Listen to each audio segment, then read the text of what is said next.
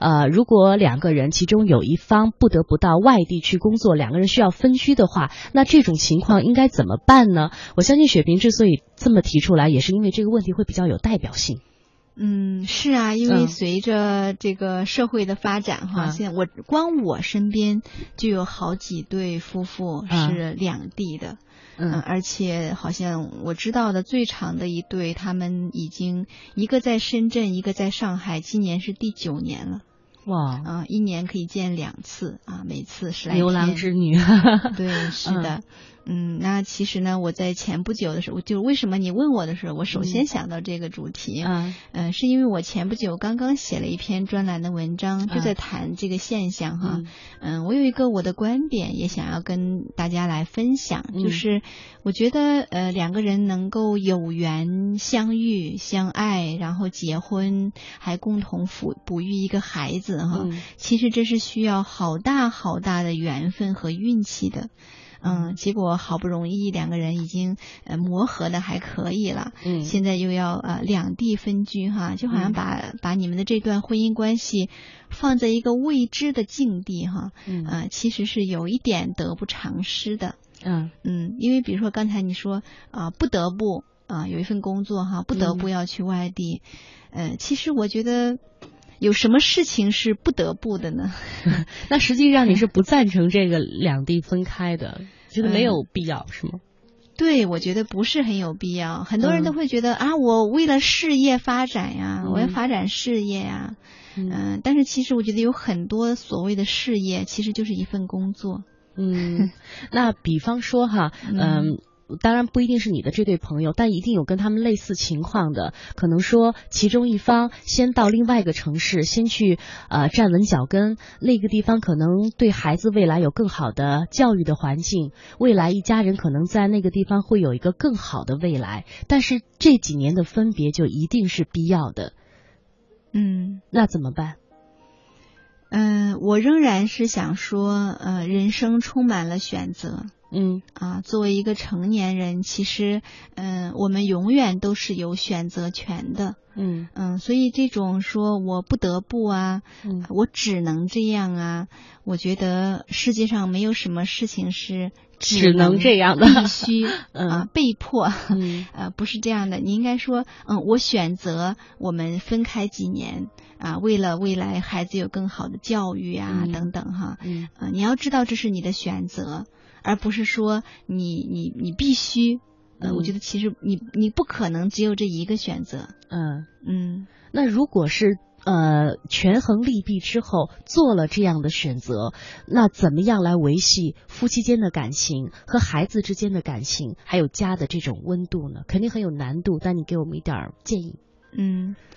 嗯，我想起在上个月的时候，嗯，我在一个平台上做了一堂微信微信微课堂，微课堂对，然后呢，就有一个人提了一个就跟你这样类似的问题，嗯，他的情况是说，嗯，他的孩子今年好像是十一岁了，嗯，那么她跟她的丈夫呢也是两地了十十几年哈，嗯，然后她现在非常苦恼，苦恼什么呢？她觉得孩子都这么大了，可是跟爸爸好像没有什么。感情，嗯，然后性格也很内向啊，不爱说话。他就问我说：“哎呀，如果呃现在我们夫妇两地的这种情况，在这种情况下，我该怎么样子才能够呃让孩子充分的享受到父爱啊，让孩子跟爸爸之间建立一个很好的感情的关系？”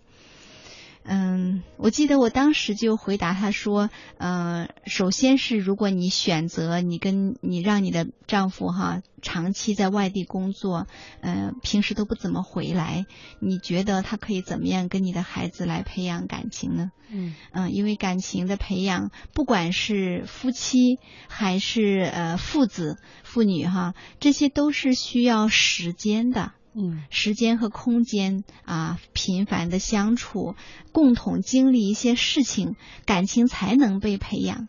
嗯嗯，所以刚才你的这个问题就是说啊，如果必须要分开，该怎么样才能维系？我只能说多见面，没有别的办法。嗯，难道就是比如说有时候我们说起一些嗯异地恋的感情的维系哈，嗯，有的人就会说我们现在的现代科技如此发达呀。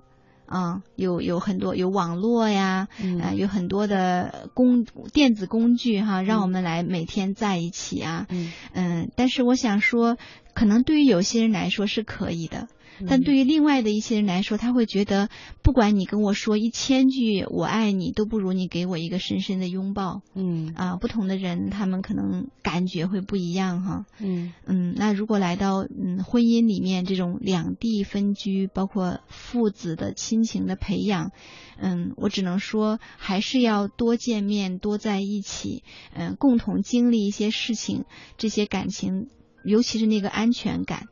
嗯，你要知道，如果你跟你的爱人很长时间不见面，其实你会有很多想象的。嗯 啊、你是想他在干什么？呃，嗯他经历了什么？嗯、然后即便他他打电话给你，告诉你说啊，我正在干什么，可是你耐不住三年、五年、十年，啊、你们都很少 很少能够在一起哈，每年可能那么几天见面，其实这种感觉是非常糟糕的，因为你你会有无尽的想象，可是你。却很难去核实，这个时候这个信任感、安全感是很大的问题。嗯，而且我觉得亲密关系啊，就是在于每一天呃下了班回家之后，我今天遇到了什么，顺的不顺的，开心不开心，我们可以一起分享。有这样一个真实的人在身边，呃，可能这个事情很小，但是呢，它就是构成我们生活的细节。如果这个人隔得很远，这些个细小的感情，再过个一个月、两个月，你就已经不记得了，不想说了，两个人就错过了很多共同经历的那个那个嗯感觉。嗯是的，而且关键是，其实我们现代社会的人，嗯，社会节奏非常快，嗯嗯，我们的压力也很大。嗯这些压力不一定是那种很现实的经济呀、什么钱呐、工作，不一定是这些压力。有时候你可能觉得孤独也是一种情绪的压力。嗯嗯，或者说你走在大街上的时候，呃，你不小心跟什么人撞了一下，或者你看到了一个什么东西，呃，一个故事什么的，勾起了你心里面的一些波动，嗯这些情绪的压力其实也很大。那么这个时候，如果你不能够有一个人很亲密哈，你的伴侣不能在你身边，不能让你去跟他倾诉，其实你会有怨言。嗯。嗯、你会觉得很孤单，嗯。嗯、被忽略，嗯。会有委屈，会有怨言，嗯。而这些委屈、怨言，如果积压的太多的时候，你可能就会有一些其他的想法了。嗯，我相信雪萍的这个观点也会让呃一些听众朋友也会受到一些启发，就是没有什么选择是一定的、必须的。你一定有其他的选择，但是你既然选择了这样的路，你就要接受这样的结果。嗯，应该是说，对你嗯。选择了这样的一个选择之后，嗯。你就得接受未来可能会出现一些呃你不太好把握的事情。嗯。比如说我刚开始讲到的我的那个朋友哈，嗯。一个在深圳，嗯一个在上海。最初呢，他的先生去上海发展事业的时候是说，呃，因为他的老板在上海投资做了一家企业，嗯。那么他作为高管呢，他也觉得这个工作机会非常难得，嗯。所以呢，他就觉得先去啊、嗯去一两年之后，在那边如果安定下来了，嗯。再把他们母子两个接过去。哈，嗯。就是你刚开始说的那嗯个情况。但是现在转眼间已经这么多年过去，嗯。那么中间的时候呢，我这位女朋友其实也想要，呃，就是提出过，嗯。嗯、希望说，因为。其实她丈夫的生意现在做得非常大，嗯。已经不再是高级打工仔了哈，嗯。现在有有自己的工厂，做得嗯非常大。那么她就会希望说，哎，如果你现在已经稳定了，嗯。你可不可以呃回来深圳办厂哈？嗯。啊，我们一家人可以在一起，或者说我带着孩子去上海那边，嗯。呃，让孩子在上海上学也可以呀。嗯。但是在这个时候呢，丈夫就会有各种各样的呃理由，呃，工作的、经历的、时间的，但是出状况了是吗？嗯、但是你也不能说他出状况了，但是因为我觉得没你不有理由知道，你没有证据。是，但是呃，正常来讲，大家这么努力就是为了这个家更好，你没有理由拒绝一个要跟你团聚的妻子和孩子。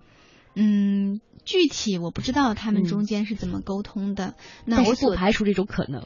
嗯，我所知道的是，因为他们长期不在一起，其实呃，这位女朋友她的嗯那种安全感是很不足的，因为她会有呃有时候会很容易焦虑，她就会不知道嗯丈夫到底是在那边干什么，嗯，呃他的情况是怎样的。但同时呢，当他们真的一家人在一起的时候，丈夫又对她温柔体贴，各个方面都非常的周到，嗯，很好，嗯，所以其实这种感觉是很焦虑的。嗯嗯，他的婚姻现在来讲也挺矛盾的哈，就是继续再往下走的话呢，好像婚姻缺一点温度，但是又没有放弃的理由。这个感觉就是因为这段没有共同经历的缺失的时间造成的。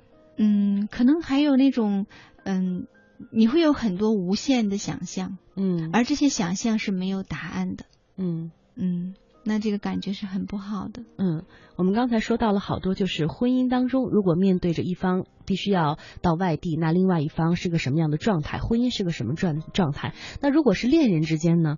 两个人可能正在热恋，其中一方有更好的发展，就我我也是先啊过去去待几年，然后好了把你接过去，或者是嗯有其他的理由不得不两地分开的话，恋人是不是维系起来要容易一点？